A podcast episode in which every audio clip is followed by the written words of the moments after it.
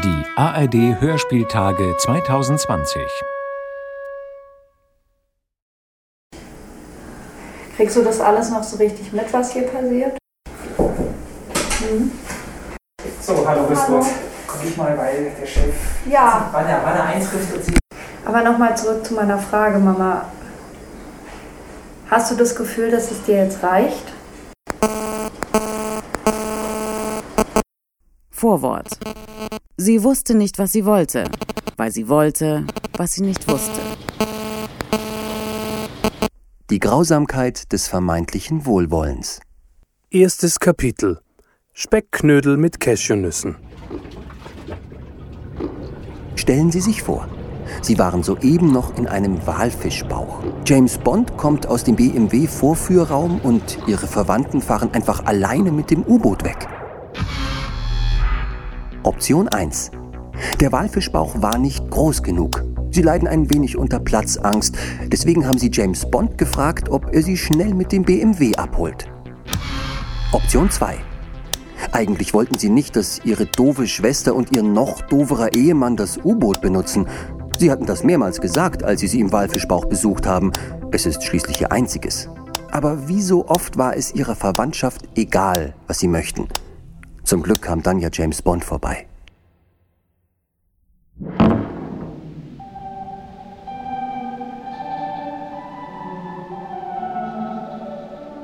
Sie schrieb, er sei der Baum gewesen. Sie, der Ast, hätte seinen Fall nur abbremsen, nicht aber aufhalten können.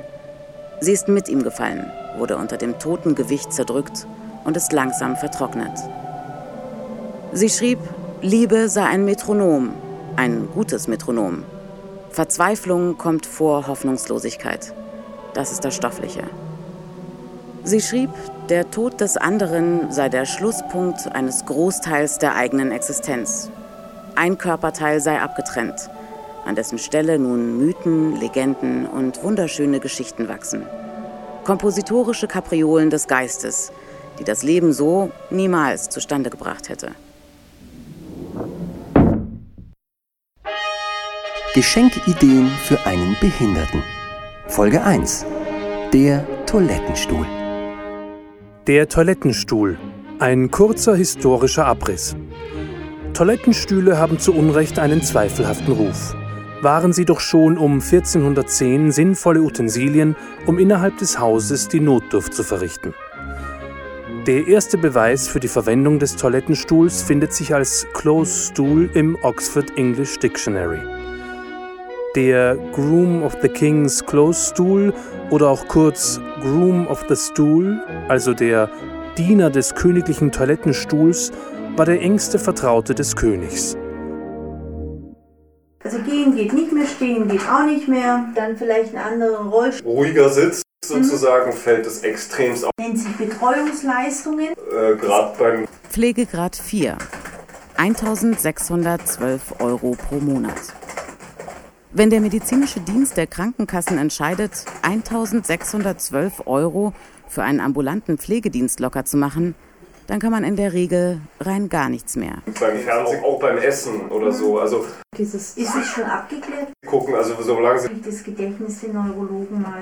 Fallen, das ist Ein Mensch mit einem Schlag unselbstständig, auf die Gunst anderer angewiesen, schafft alleine keinen Toilettengang mehr.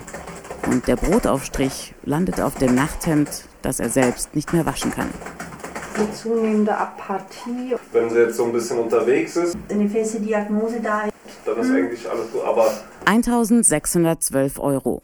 Das sind zweimal am Tag 20 Minuten für Waschen, Anziehen, Wickeln, Bett machen und wenn die Zeit noch reicht, kämmen. Nägel schneiden kann man vergessen. Das dauert so lange. Und Nägel wachsen bekanntlich nach. Gegen lange Nägel helfen leider auch nicht die guten Ratschläge, die ohne Nachfrage gerne konsequent angebracht werden. Gegen lange Nägel hilft am Ende eine erschwingliche Pflegerin aus dem osteuropäischen Raum, die beim Toilettengang hilft, ohne auf die Uhr zu sehen und versucht, die noch verbleibende menschliche Würde mit viel Improvisation zu bewahren. Stellen Sie sich vor, Sie haben einen Hirnstamminfarkt, auch bekannt als Schlaganfall, liegen halbseitig gelähmt im Krankenhaus, können kaum schlucken und sprechen verwaschen. Und ihre Schwester samt Ehemann, die sich normalerweise nie blicken lassen, geben beflissentlich Ratschläge, wie man am besten jetzt die schicke Stadtwohnung und das geliebte Ferienhaus an den Mann bringt. Sie müssen doch jetzt ohnehin in ein Pflegeheim ziehen, weil sich ja eh niemand um sie kümmern wird. Ihre Verwandten müssen ihre wohlverdiente Frührente an der Costa Brava mit Wanderungen verbringen und haben keine Zeit, sich ihre Probleme anzunehmen. Am besten, sie verkaufen so schnell wie möglich, auch wenn noch gar nicht sicher ist, inwieweit sie wieder genesen. Antworten können sie ihnen ja leider nicht, deshalb müssen sie sich ihren Teil denken. Option 1. Die Verwandten sind sehr fürsorglich. Sie meinen es einfach nur gut mit ihnen, machen sich Sorgen, dass sie sich körperlich und finanziell übernehmen könnten. Option 2. Die Verwandten sind schon seit jeher neidisch auf ihr Vermögen und können den Gedanken nicht ertragen, dass sie mehr haben als sie. Nun schlägt endlich ihre Stunde der Mitbestimmung. Zweites Kapitel Rostbratwürste mit Senf und Quark.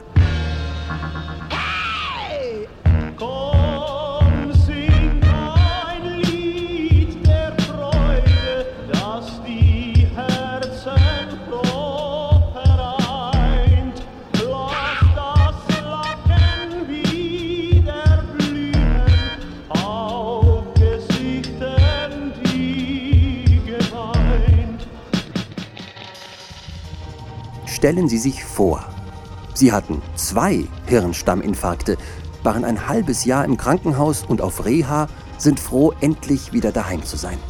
Leider können Sie nicht mehr laufen, sind auf viel Hilfe angewiesen, aber machen trotzdem unermüdlich kleine Fortschritte. Inzwischen ist das Leben draußen weitergegangen und Ihre Freunde feiern immer noch lustige Feste. Sie sind natürlich nicht mehr eingeladen, weil Sie ja die Stufen nicht mehr ohne Hilfe steigen können. Option 1. Ihre Freunde meinen das nicht böse, sondern wollen sie einfach nur vor Enttäuschungen bewahren. Option 2. Ihren Freunden ist ihr Leid zu viel. Sie können nicht damit umgehen, sie in einem solchen Zustand zu sehen, nach all dem, was ihnen widerfahren ist. Erst die Krankheit ihres Mannes und jetzt sie, mit diesen komischen Lähmungen. Außerdem ist das alles viel zu anstrengend. Trotzdem meinen sie es natürlich nicht böse. Man kann ja auch einfach ab und zu telefonieren.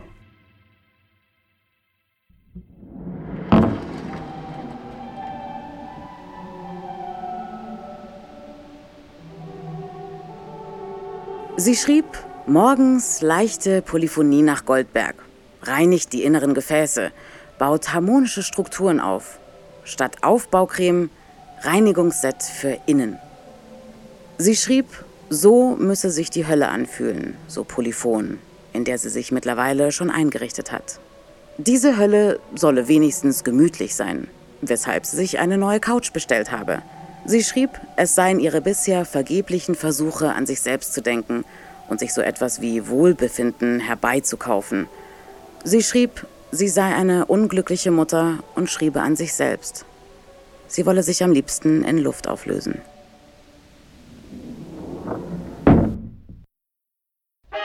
Geschenkideen für einen Behinderten.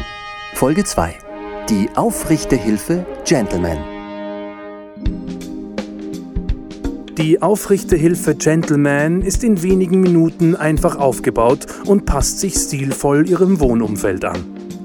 Stellen Sie die Füße Ihres Sofas oder auch Sessels einfach auf die dafür vorgesehenen Stellflächen auf dem Ausleger am Boden und schon ist die Aufrichtehilfe Gentleman bereit, Sie zu unterstützen.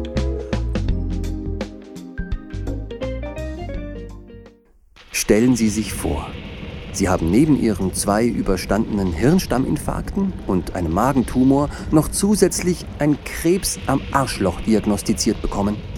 Zwischenzeitlich hatten Sie mehrmals einen Blasenkatheter, waren dehydriert, weil Sie nichts mehr trinken und überstanden eine schwere Lungenentzündung. Nicht zu vergessen der vierfache Rippenbruch nach einem Sturz auf dem tollen Toilettenstuhl. Leider war da kein königlicher Diener, der Ihren Fall aufgehalten hat. Sie haben deswegen so gar keinen Bock mehr auf Krankenhaus.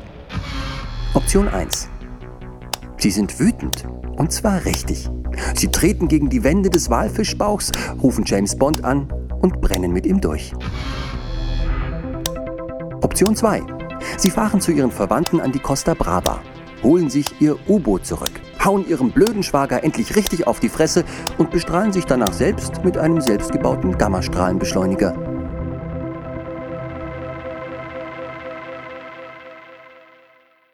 Jetzt ruft sie erst recht niemand mehr an.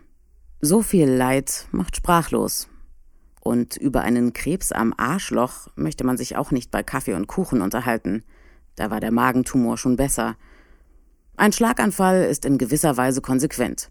Man hat Bluthochdruck, man macht ja keine Workouts oder radelt am Wochenende fröhlich mit anderen verrenteten Pärchen in der Gegend herum. Man ist ja auch gar nicht eingeladen, weil man keinen Partner mehr hat. Und weil man nicht mitradeln darf, raucht man blöderweise echt viel. Aus Langeweile, aus Frust, aus Einsamkeit. Das Wichtigste, die Schuldfrage ist geklärt. Da kann man den anderen dann mit betretener Miene behutsam schelten, auf die enorme Wichtigkeit der täglichen Ertüchtigung hinweisen. Aber ein Analkarzinom? Ein Krebs am Arschloch? Ist das konsequent? Naja, man könnte hier natürlich wieder einmal die mangelnde Bewegung ins Spiel bringen, eventuell die ungesunde Lebensweise im Allgemeinen, aber so richtig weit kommt man damit halt auch nicht. Vielleicht könnte man ja jetzt den anderen auch einfach nur bemitleiden weil er aufgrund seiner Halbseitenlähmung, die er durch die mangelnde körperliche Ertüchtigung nur schlechter geworden ist, an den Rollstuhl gefesselt ist. Und sitzen ist bei Arschkrebs natürlich richtig scheiße. Man hat ja oft genug gewarnt. Tja. Drittes Kapitel Wiener Würstchen mit Heringsdip. Sie schrieb, sie dachte immer, er würde sie zu Grabe tragen, der ruhige, stumme Mann solle sie verabschieden. Sie schrieb, dass diese Vorstellung erst aufhörte zu existieren mit seiner Krankheit und sie in ein Loch tappte, in dem es weder Ausgang noch Fenster gab. Sie hatte nie gewagt zu fragen, was wird. Die Antworten waren zu grauenvoll. Sie schrieb, sie habe die Gedanken nie zu Ende gedacht. Generell denke sie, Unangenehmes lieber nicht zu Ende.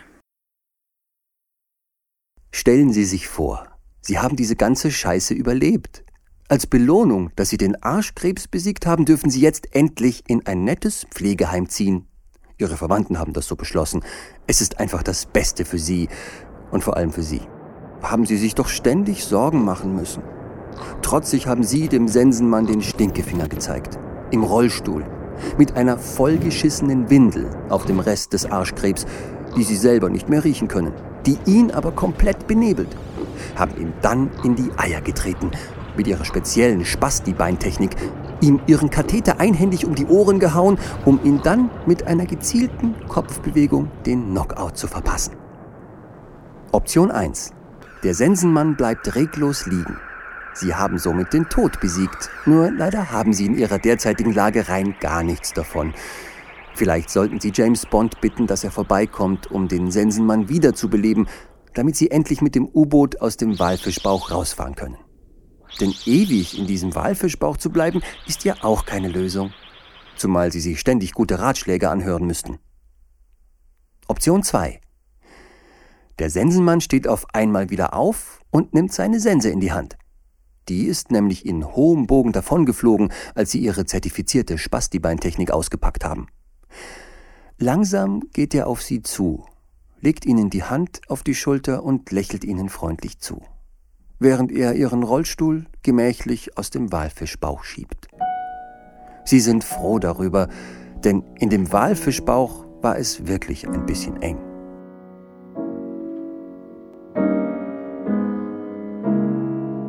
Nachwort. Sie wollte nicht, was sie wusste, weil sie wusste, was sie nicht wollte.